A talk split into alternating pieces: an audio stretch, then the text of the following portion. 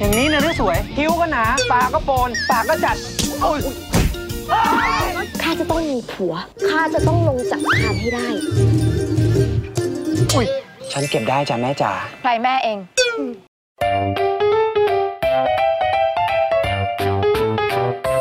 欢迎收听《艾咪曼谷日记》。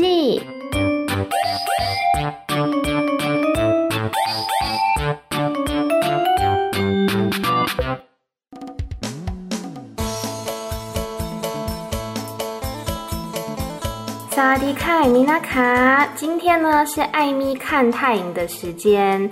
那这一次要来介绍一部是二零一九年的泰国古装剧，叫做《茶龙药师》。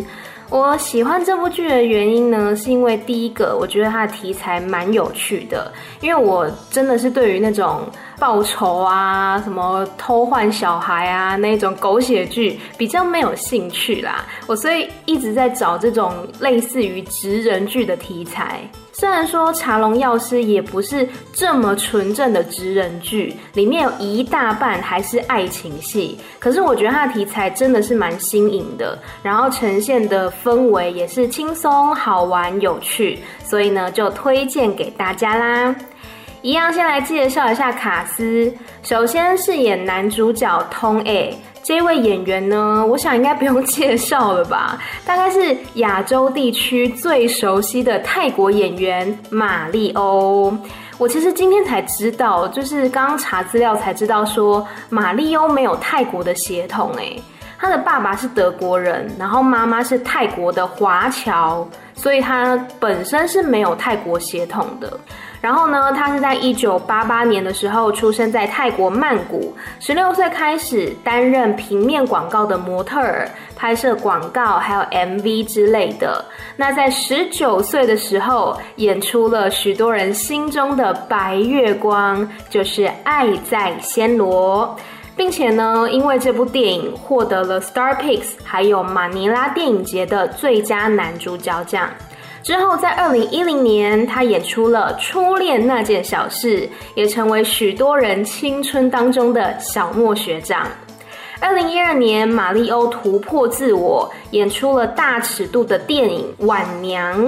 二零一三年呢，则是曾经的台湾影史最卖座泰国电影《凄厉人妻》，不过后来被模范生打败了。那么，在二零一九年，马里欧演出了奇幻电影《英雄的崛起》。今年的话呢，则是有电影作品《见鬼的恋爱季节》。那在电视剧方面，马里欧的第一部作品是泰韩合制的《秋天的童话》，跟 U-KISS 的 Ellie 还有启范同台演戏，我瞬间觉得我的次元壁又被打破了。那马丽欧呢，也曾经有演出过中国电影《爱在那一天》，可见得他在这个亚洲市场其实是非常受欢迎的。那么除了演戏之外呢，玛丽欧跟她的哥哥 Marco 也曾经组成一个嘻哈组合，我不太确定怎么念，应该是 Psycho and Lee Mario 之类的，反正就是一个嘻哈组合，并且呢，在二零零七年的时候发行首张专辑，也是唯一一张专辑。不过后来玛丽又还是持续的有在演唱一些 OST 啊，或者是那种群星演唱的公益歌曲之类的。我觉得就是亚洲人要不认识玛丽欧很难吧，尤其在泰国，就是在路上呢，到处都是她代言的东西，什么发胶、保养品、衣服、眼镜、房地产，什么都有，也可以证明她在泰国人的心中好感度一直都是非常高的。接下来这一位呢，是饰演女主角恰巴的 Kim，又叫做 Kimberly。不是 Kimberly 陈芳宇哦，这位 Kim 呢，他是德泰混血，一九九一年的时候出生于德国，八岁开始走秀，九岁就拍广告了，出道非常的早。他十八岁呢就主演了第一部电视剧，叫做《逐梦庄园四部曲之喜马拉雅》，非常长的一个片名。后来凭借二零一二年的作品。假扮女佣，以及二零一三年的欲念之力迅速的爆红。之后作品呢，包括说泰国三台的开台四十五周年纪念作《龙翼黑帮之老虎》，以及跟三胖合演的《天鹅套索》。这边讲一下，这也是《天鹅套索》呢第三次被翻拍了。泰国非常的爱翻拍旧剧。那 Kim 本身也是有演唱一些 OST，还有那种群星合唱的歌曲。他还曾经帮泰国的卡通 Superhero 超级英雄配音。Kim 本人呢，也是多次的被票选为呃最受欢迎女演员，或是最可爱女演员之类的，人气非常的高。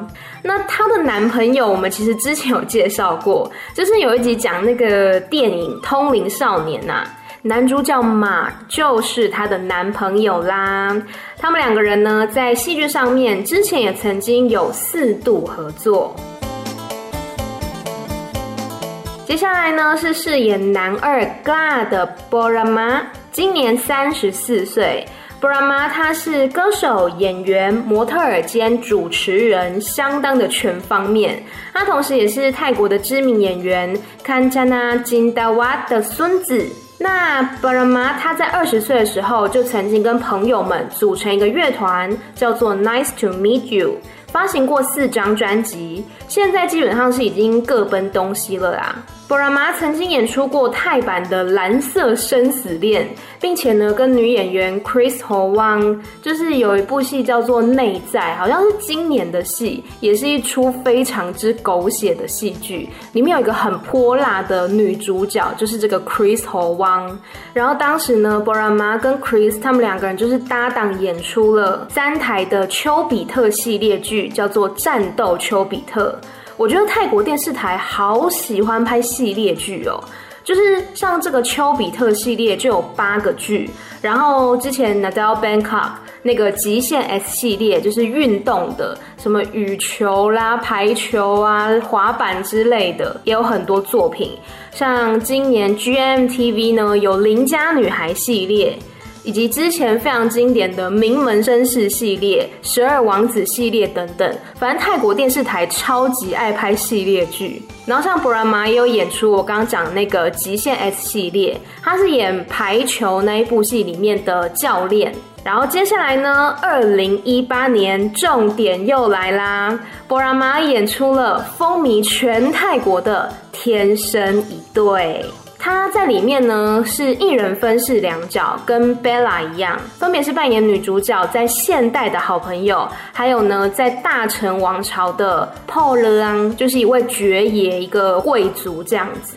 然后很有趣的是呢，后来 Borama 跟他在天生一对的那个 CP，就是魅影展哇，他们两个人在天生一对里面是 CP 嘛，然后后来呢又一起主演了另外一部剧，叫做《天使战士》，也算是让这些 CP 粉们过过干瘾啦。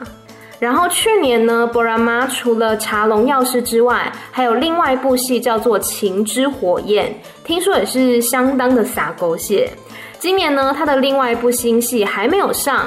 这部戏呢叫做《Drakfa Mi Tawan》，就是直到天空出现阳光。虽然说他不是主角，主角是马，就是刚刚讲过那个 Kimberly 的男朋友马又出现了。女主角是高，高就是那个荷尔蒙里面演雪碧的那个女生，我蛮喜欢她的，我觉得她长得很漂亮。对，这部新戏呢，是马跟高所主演的，然后 Borama 是饰演配角这样子。最后呢，要跟大家推推一部 Borama 在二零一二年演出的一部电影，叫做《It Gets Better》。My Die Call Hi Mara。这部戏呢，它讲的是跨性别者的爱恋，其中呢有一个配角的角色是二零一一年在泰国达人秀节目上面爆红的 Bell。Bell 本身他也是跨性别者，然后当时在那个歌唱节目上面，他就是一出场的时候，先用女生非常甜美的声音演唱，接下来在歌曲中段之后呢，他就突然的切换成呃男性的低沉嗓音演唱，让现场所有的人都大吃一惊。他因为这个表演迅速的爆红，这样子。那 Belle 呢，他也是有参演这部电影。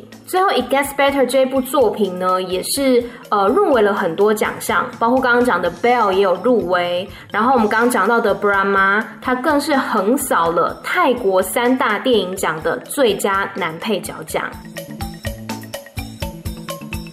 最后，我们来讲讲饰演女二 Pong 的南丸。南丸呢，他在一九九三年的时候出生于清莱。相较于前面几位前辈呢，他的作品是少了一点啦。那他的出道作品呢，叫做《Rag Modgal Love on the Rocks》。我今天查资料才发现，这一部戏的 OST 就是我很喜欢的泰国乐团 Musketeers 所演唱的《在宽三看》。然后呢，我之前在台湾的时候就超级喜欢这首歌，但我今天才知道，哦，原来它是一首 OST 啊。二零一六年的时候呢，南丸他还演出了泰国跟缅甸的合资电影，叫做《从曼谷到曼德勒》。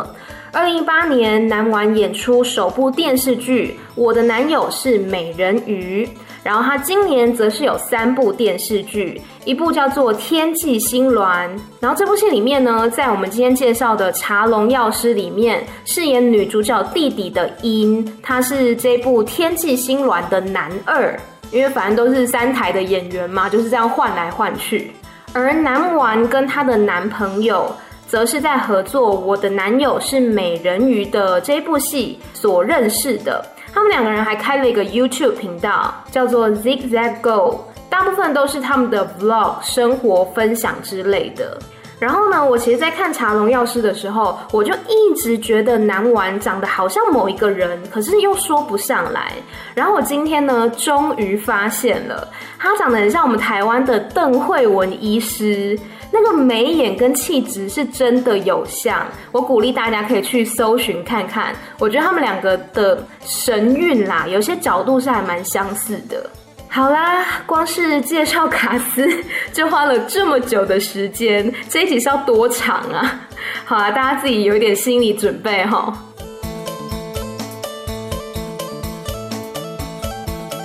药师爷爷带着孙子童 A 以及 Bia。Dun 两个孤儿来到了茶龙这个村庄。虽然药师爷爷拥有深厚的药草知识以及多年的行医经验，但曾经无法挽回病入膏肓的病人生命，导致被之前居住的村庄赶出来，让他深感心寒，并且决定不再行医。而药师爷爷的儿子还有媳妇，都是因为治疗病人的时候被传染疾病。因而身亡，也在药师爷爷的心中种下心结，让他禁止孙子通 A 成为药师。另一方面，女主角恰巴出生在名门望族，却没有成为家人期盼的大家闺秀，而是整天练剑习武。同一时间，茶龙地区传出夜晚有鬼出没，在一个阴气森森的夜晚。通 A 跟茶巴意外在森林里面相遇，并且都把对方误认为是鬼，两个人就这样吓晕过去。直到早上醒来，被村民围观，才发现这两个人竟然互相依偎的在森林里面睡了一夜。然而，两个人对这样的邂逅并不觉得浪漫。茶巴觉得通 A 毒舌，通也觉得茶巴嗓门大又粗鲁。所以醒来之后，两个人便分道扬镳。但是老天爱捉弄人，茶巴的母亲不知道为何肚子剧痛，吃了村子里面用巫术治病的巫医 Moon 的药也不见好。正巧茶巴从庙里面的住持口中得知，最近村里刚搬来一个新的药师，便想前去求他救救母亲。虽然药师爷爷有心结。但是在住持的开导之下，他终于拎起药箱重新救人，而且完全是无偿服务。他的精湛医术和善心也传到了村民耳中。渐渐的，村民们不再去找巫医 Moon，转而向药师爷爷求医，这也让巫医的心中埋下了对药师爷爷的愤恨。与此同时，Tong A 意外在森林深处遇见一个罹患雅斯病的病人鹏也就是我们现在所说的热带肉芽肿。原来鹏是因为罹患疾病，所以被母亲丢在森林当中。半夜出来偷东西吃，才被村民误以为有鬼。尽管药师爷爷禁止 Tong A 行医，但是 Tong A 仍然是偷偷的为彭治疗。而当鹏逐渐恢复健康之后，也将自己因为生病而无从打理的外表整理一番，露出了原本美丽的脸孔，让 Tong A 对他一见钟情。另一方面，查巴的青梅竹马 Gla。从外地留学回来，而他一心惦念要娶卡巴为妻，但是卡巴却只把他当作朋友而已。而有了之前母亲被治愈的经验之后，卡巴深深的佩服药草的力量，便天天跟在童艾身边，要他教自己认识药草，甚至还偷偷的跟踪童艾到外地摘取珍贵的药草。原本不对盘的两个人。在朝夕相处之下，逐渐产生感情。但是在茶龙当地，还有等待着 Tong A 的女孩 Pong，以及梦想可以跟茶拔结婚的 Gla。到底这四人的感情会如何发展？Tong A 又要怎么用草药来治百病呢？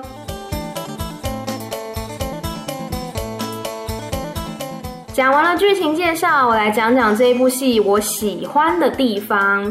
第一个是我觉得配角都非常的吸睛又很讨喜，例如说卡巴他们家其实是有大房跟二房的，卡巴她是大房女儿，然后二房呢另外有生一个儿子一个女儿这样子。我原本一开始看到这个设定，想说完了完了，是不是跟台湾的八点档一样，又有什么大老婆跟小老婆的战争之类的？结果完全没有，大房二房和乐融融，甚至有时候就是大夫人跟二夫人会联合起来顶撞他们的老爷，超可爱的。然后就连他们的小孩三个呢，也是感情超级好，像是二房生的儿子 Pum，就是女主角的弟弟，超级可以的，因为做菜又会串花环，还会帮姐姐化妆，个性好又帅气。我超想要有这种弟弟耶，因为一般啊，我听我身边的女生朋友讲起他们的弟弟的时候，好像都是一副非常欠揍的样子，所以我也不知道我没有弟弟。然后女主角的妹妹也很可爱，就是一个七八岁，然后有点三八的小女生这样子，在剧里面呢，常常担任各个 CP 的助攻角色。另外还有像是女主角的好朋友，叫做 Chonko，她就是一个看到帅哥就会贴上去的女人，个性很活泼可爱，然后跟女主角卡巴的感情也很好。像卡巴，她每次翘家的时候呢，就是 Chonko 去帮忙掩护的。一直以来，他也很支持卡巴的各种选择啦。我觉得有点像是柯南里面的原子那种角色吧，就是待在小兰身边，然后个性有点三八可爱这样子。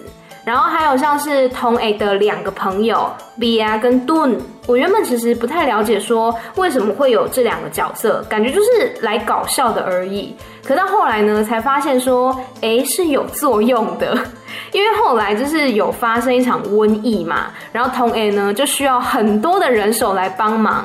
然后其中一个朋友 Bia，他后来呢就是跟卡巴的朋友，就是刚刚那个原子叫做 Chongko，两个人就变成一对这样子。然后另外像是这部戏里面还有一些我觉得蛮有趣的桥段，就是 Tong A 男主角跟男二 Gla 两个人都要争夺卡巴嘛，就是女主角。结果呢，他们采用的方式是拳击比赛，可是不是一般的拳击哦，是蒙眼拳击。所以那个画面超有趣，就是看他们两个人都是蒙着眼，然后在那边挥空拳，打不到对方，很像在看什么 Running Man 之类的，就是综艺节目的 feel。还有一半是卡巴喝醉了，然后刚好 Tong A 跟 Gla 都在，卡巴呢就开始发酒疯，逼这两个情敌呢要互相抱抱，表示他们和好这样子。瞬间就觉得说是要改成 BL 了吗？我也是可以接受的哦。好啦，就是这部戏其实它就是喜剧嘛，所以角色跟情节真的大部分都是比较轻松可爱的。除了那个反派巫医啦，叫做 Moon，他真的是很 bad。然后我第二个喜欢这部戏的地方是，我觉得它的知识含量很高，因为它是用泰国的药草在医治嘛，所以每当剧中呢讲到什么植物啊或是药材的时候，荧幕上都会打上那个药材的名字，因为有时候可能一帖药里面有很多味药材嘛，所以他都会一一的附注在旁边说，哦，这是什么药，什么作用这样子。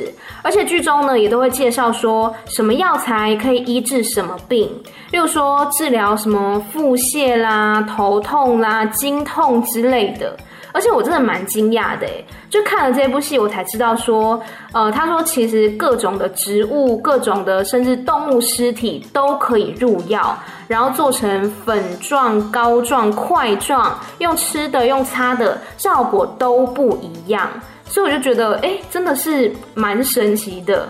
其实就是跟中药一样意思嘛，它在治疗疾病的同时呢，也是在调养你的身体，所以速度可能就不像西医这么的快速。像是卡巴呢，在剧里面他就说，没有想到这些看似不显眼的花花草草，竟然有这么多的功效。同伟就说呢，一个东西的价值不是靠外在，而是看我们有没有去看见它的内在价值。我也觉得这句话很有道理。就一个东西，如果包装再精美，但是里面没料的话，也会让人迅速的看破手脚。相反的，只要你是一块宝石，即使现在呢还没有被打磨成型，但是总有一天呢，也是会有人看见你的光芒的。然后再来一点呢，就是我觉得剧情走向有俗套，但是也有反转的地方，像是男女主角因为身份地位相差比较悬殊而受到家中的阻挠嘛。但是这个时候呢，对他们伸出援手的人是我没有想过的人，这个就留给大家自己去戏里面看了。但是我觉得还蛮惊喜的。还有像是当时查巴的父亲逼他跟青梅竹马 GLA 结婚嘛，原因是因为呢，他父亲欠了 GLA 的母亲很多钱。可是查巴并不爱格拉啊，他爱的是童诶。那当时呢，查巴的妈妈就很生气的要这个查巴的爸爸同意退婚。查巴的爸爸就斥责妈妈说：“你不怕村民取笑我们，还有你的女儿吗？”妈妈就说。那就让他们去笑吧，总比结婚了但是一辈子痛苦好。而且赌博输钱欠钱，那是你的责任，你要自己去解决啊！怎么可以把责任推给孩子，成为孩子的负担呢？我当下就觉得查巴的妈妈超帅的，因为我本来就是很怕那种哦，会劝人家说啊，为了大局啊，忍耐一下；为了家庭，忍耐一下之类的。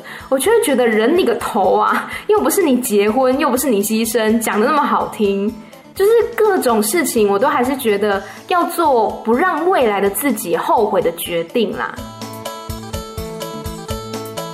然后再来呢，就是我觉得他在搞笑之外，还是有一些现实的层面可以思考。例如说，像药师爷爷，他非常的看重身为医者的品性，所以当他知道说孙子通诶成功治好彭的雅思病的时候，他第一个反应其实不是开心，而是生气。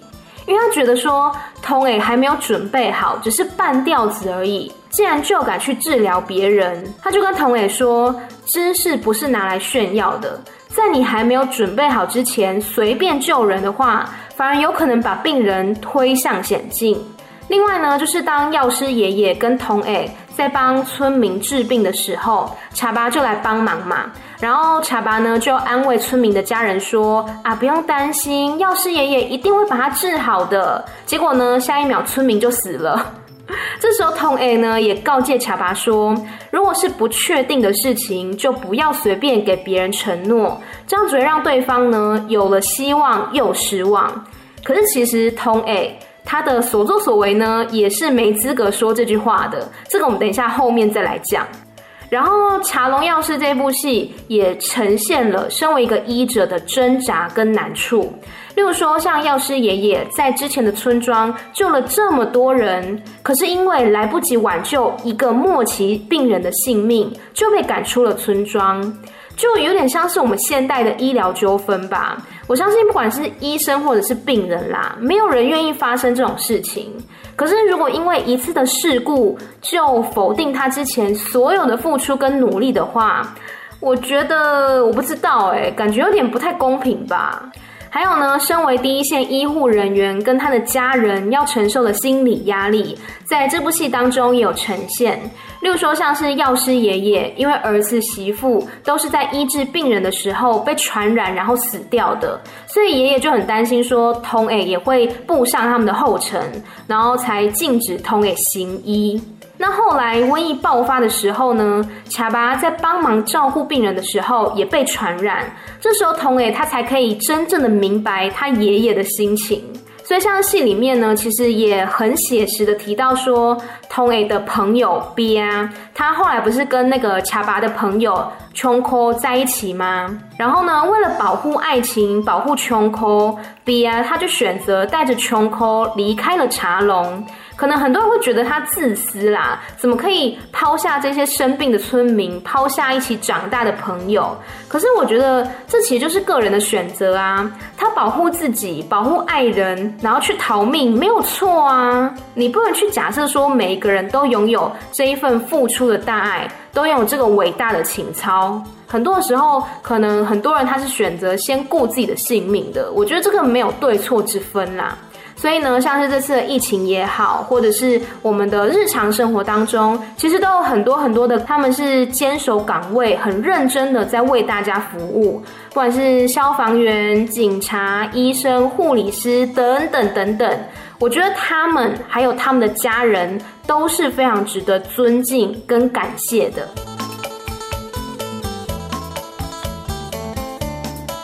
讲完了我喜欢的地方之后呢，我接下来要来吐槽了。其实大部分时间我还是看得很开心啦，因为轻松搞笑又有教育意义嘛。可是有些地方呢，还是不吐不快。第一个，假发太假了，尤其是女二蓬的假发，很明显它就是前后两段分开的头发，然后也让她的头看起来很大，就是非常的不自然，不 OK 哎。然后第二个呢，是感情线真的是毁我三观呐、啊！前面讲那些什么行医啊、搞笑的桥段都很 OK 哦，但是感情线真的让我边看边骂，不要顶着主角光环就给我扎成这样好不好？第一扎就是我们的男主角通 A。当时那个彭就是得了雅斯病的那个病人彭，他恢复健康之后呢，就被母亲带回家。你知道他的母亲是谁吗？就是那个讨人厌的巫医 Moon。但是那个母呢，他不是真心的要善待他的女儿，因为彭当时生病了，然后妈妈母就把他丢掉。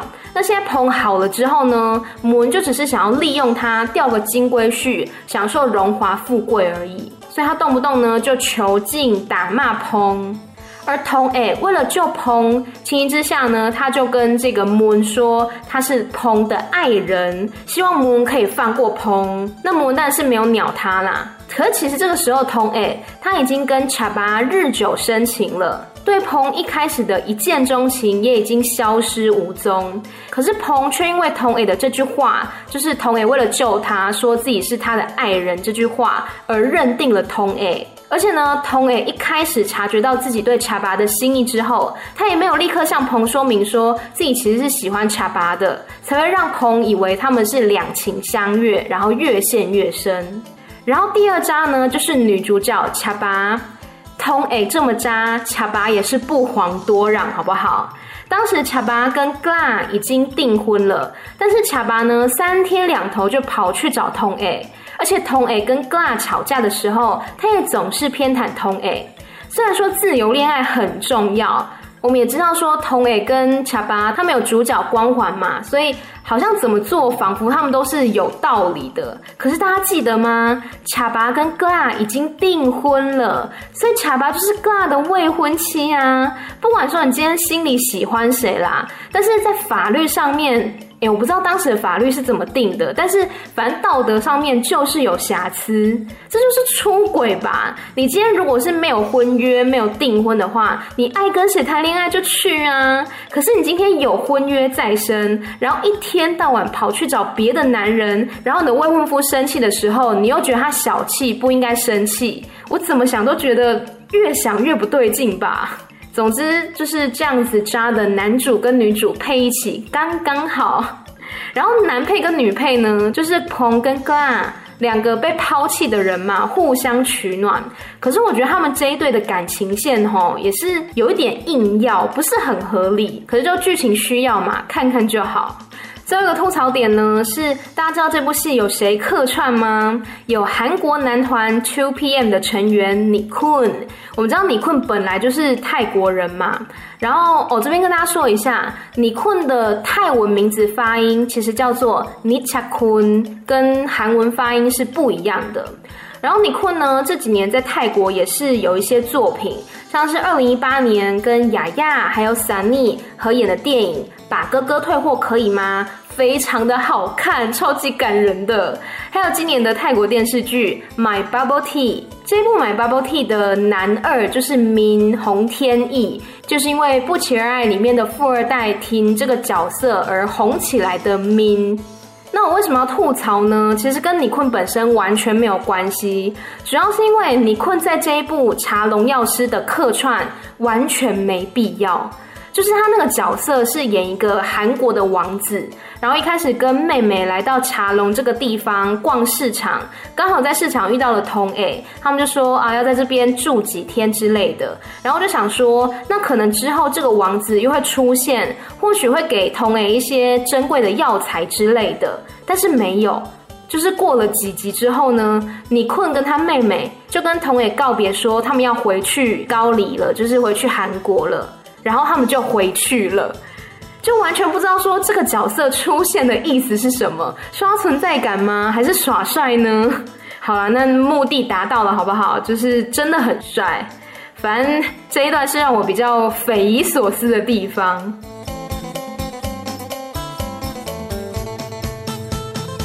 好的，讲完这一部《茶龙药师》，喜欢跟吐槽的地方之外，我们来聊聊泰国的古装剧好了。泰国的古装剧跟时装剧主要差在哪边呢？第一个，我觉得就是语言吧，就像我们看《甄嬛传》或是《如懿传》一样，里面会有很多的古语，还有皇室用语。什么小女子、小人、臣女、本宫之类的，然后呢，也一样会受到贫富差距或是阶级差异的限制。像是 Bella 跟 Ken 所主演的《奴隶之子》这部戏呢，就是讲大小姐跟家中仆人的恋爱。然后还有今天介绍的《茶龙药师》，也是大小姐跟穷药师的恋爱，或是有一些是什么公主、王子跟平民的恋爱之类的。再来一点，我觉得是泰国古装剧也很常出现的，就是穿越题材，像是呃《天生一对》呢，我记得女主角她好像是出车祸吧，才穿越到古代去哦。然后顺便一提，《天生一对》的续集最近已经在热播当中了，我是还没有去看呐，但是听说是还不错的。然后之前还有一部古装剧呢，是马力欧跟买所合演的《魔法床》。那一部戏呢，比较特别的是靠着床来穿越时空，觉得有点像是哆啦 A 梦的时光机吧。还有一部古装剧呢，是我半路就弃剧的，叫做《月之印记》。女主角呢是在博物馆看古画的时候被吸进去，然后古代跟现代的她。就是应该是不同人啦，只是长得一模一样而已。反正两个人就交换了。然后因为这两个人他们的个性是天差地别的，一个是温文儒雅，然后一个是非常彪悍的女警。然后两个人就是互相的交换灵魂这样子，感觉应该是很好笑。可是我看到一半就没有耐心继续看了，因为觉得天生一对的既视感太重了。可是呢，我觉得穿越剧有一个地方是我喜欢的，就是在传统社会当中都会要求女性要温良恭俭让。可是这些穿越回去的女生，她们就是现代女性嘛，所以她们有自己的想法、自己的行动，不会任意的屈服。所以当她们做一些当时的人看起来不这么淑女的动作或是言论的时候，呃，虽然说往往会造成效果，但是他们也会据理力争，就说为什么女性一定要遵守这么多的规则？那对方可能也哑口无言，只能回答说，女性本来就应该怎样怎样，就应该相夫教子，就应该淑女端庄大方。可是那个被问到的人，可能心中也会去思考这件事情。那整个过程呢，反而会去激起身边的人去反思说。对啊，为什么女性就应该遵守这些规则？难道她们没有自己的自由意识吗？所以我觉得穿越这个题材，它其实是同时汲取了传统还有现代的价值。然后呢，在泰国古装剧里面，可以看到很多泰国的传统服饰或是发型。有一个发型是，呃，不管男生或是女生都很常出现的，就是中分。这个发型呢，最开始是在大成王朝开始流行的，因为当时的社会不是很稳定，所以女性呢普遍习惯留短头发，然后中分，并且把两侧的头发剃掉，用这种比较中性的打扮来保护自己，让敌人没有办法分辨说是男还是女。可是后来呢，渐渐的，这个社会比较稳定之后，女生就慢慢的把头发留长，但上面呢还是维持一个中分的分线。所以你看，像天生一对那个 Main g a l a g a 她的发型就是这样子，中分，然后下面留长。那另外一个呢，就是天生一对的女二 Main Zanwa，她的发型是在头顶中间呢梳一个大发髻。头发越厚，发髻越大，就代表说越好看这样子。然后为了美观呢，他们还会在那个发髻上面系上花环。花环造型如果越丰富、越漂亮的话，就代表说你的社会地位是越崇高的。除此之外呢，在泰国的古装剧里面，也可以看到各个朝代的服饰。像是呃大成王朝、素可泰时期之类的，每一个时代呢，它其实服装都是有些微的不同。然后，例如说什么去庙里啦、去宴会，或是呃日常生活、结婚等等的服装，也都是不一样的。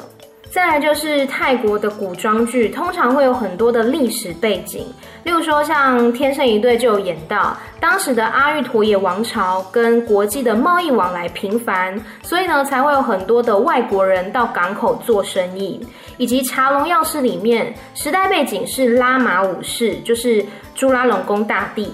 当时拉玛五世致力于外交，所以有很多的西方教育啊，或者是西药等等的，也都传到泰国的境内。那有一些呢，则是带有奇幻色彩的古装剧，例如说由 Dale 所饰演的三面娜迦哦，当时也是红极一时啊，号称是泰国版的《白蛇传》。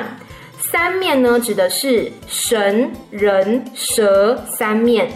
娜迦呢，她的真身是掌管人间风雨雷电的女神。那三面娜迦这个故事讲述的是说，在千百年以前，娜迦女神跟人间的一个将军相恋了。可是这个将军呢，最后被敌人俘虏，然后被处死了。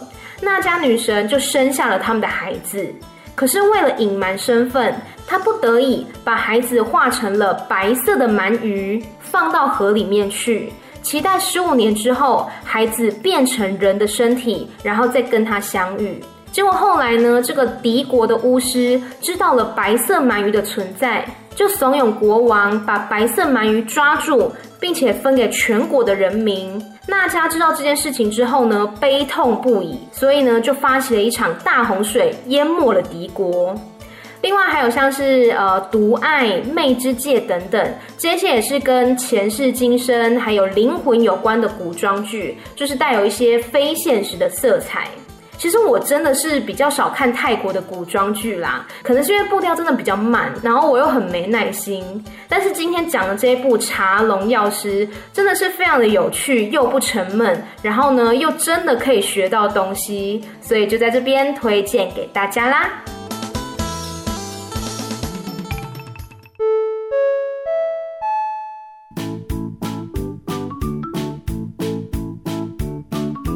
好的，来到今天的泰语小教室，要来教《茶龙药师》里面曾经出现过的一些单字。第一个呢是我，你可能会觉得我不就是蝉或是鹏吗？但是今天要教的是古语的我，叫做卡卡。那这边要讲一下，就是泰语的古语，它随着时代的不同，也有不一样的讲法。所以今天教的呢是《茶龙药师》里面的讲法。那卡是我，你是什么呢？你是 N N。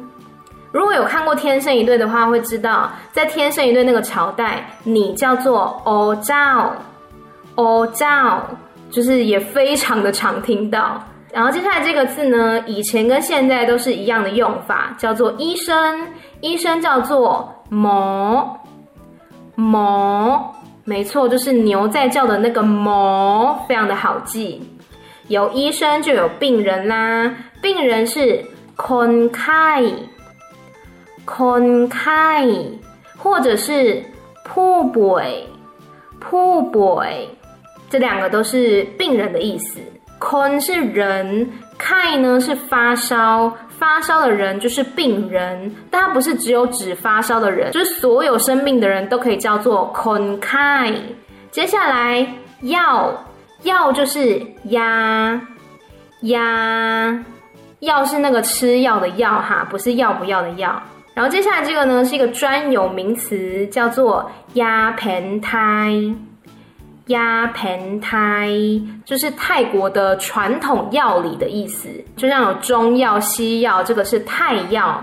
好，我们来复习一次。首先是古语的我，叫做卡卡；古语的你，n n；医生，哞哞；病人，con khai。คนไข้，或者是ผู้ป่วยผู้ป่วย，药吃药的药叫做压压，泰药压盆胎压盆胎压盆胎这个字出现的那一段呢，是在讲说，呃，瘟疫过后。 皇宫的御医跟童诶，他们在讨论说泰药跟西药的差别。然后童诶呢，他就跟御医说，他之后会再学习这些西药的知识，以免未来又出现了瘟疫。然后御医呢就跟他讲说，啊，你不用太担心啦，我相信呢，未来应该不会再出现这种大规模的瘟疫了。那身在二零二零年的我，听到这一句话呢，就觉得说有点讽刺啊。我觉得不管是什么年代啦，我们对于疾病或者是病毒都不能掉以轻心，还是要好好的来听从医生跟专家的指示。好啦，以上呢就是今天介绍的《茶龙药师》，非常轻松有趣的一部剧。那么别忘了追踪 Instagram Amy 太太 M Y T H A I T H A I，以及 Medium 账号同样是 Amy 太太。还有 YouTube 频道《艾咪曼谷日记》，以及脸书粉丝专业“艾咪没逻辑”，都欢迎有兴趣的朋友可以追踪订阅起来啦。十一月份呢会休息一个月，所以十一月份的动态呢会在这个 Instagram 上面更新，就欢迎大家锁定啦。每周三、每周六的晚上十点钟，《艾咪曼谷日记》再见喽，拜拜。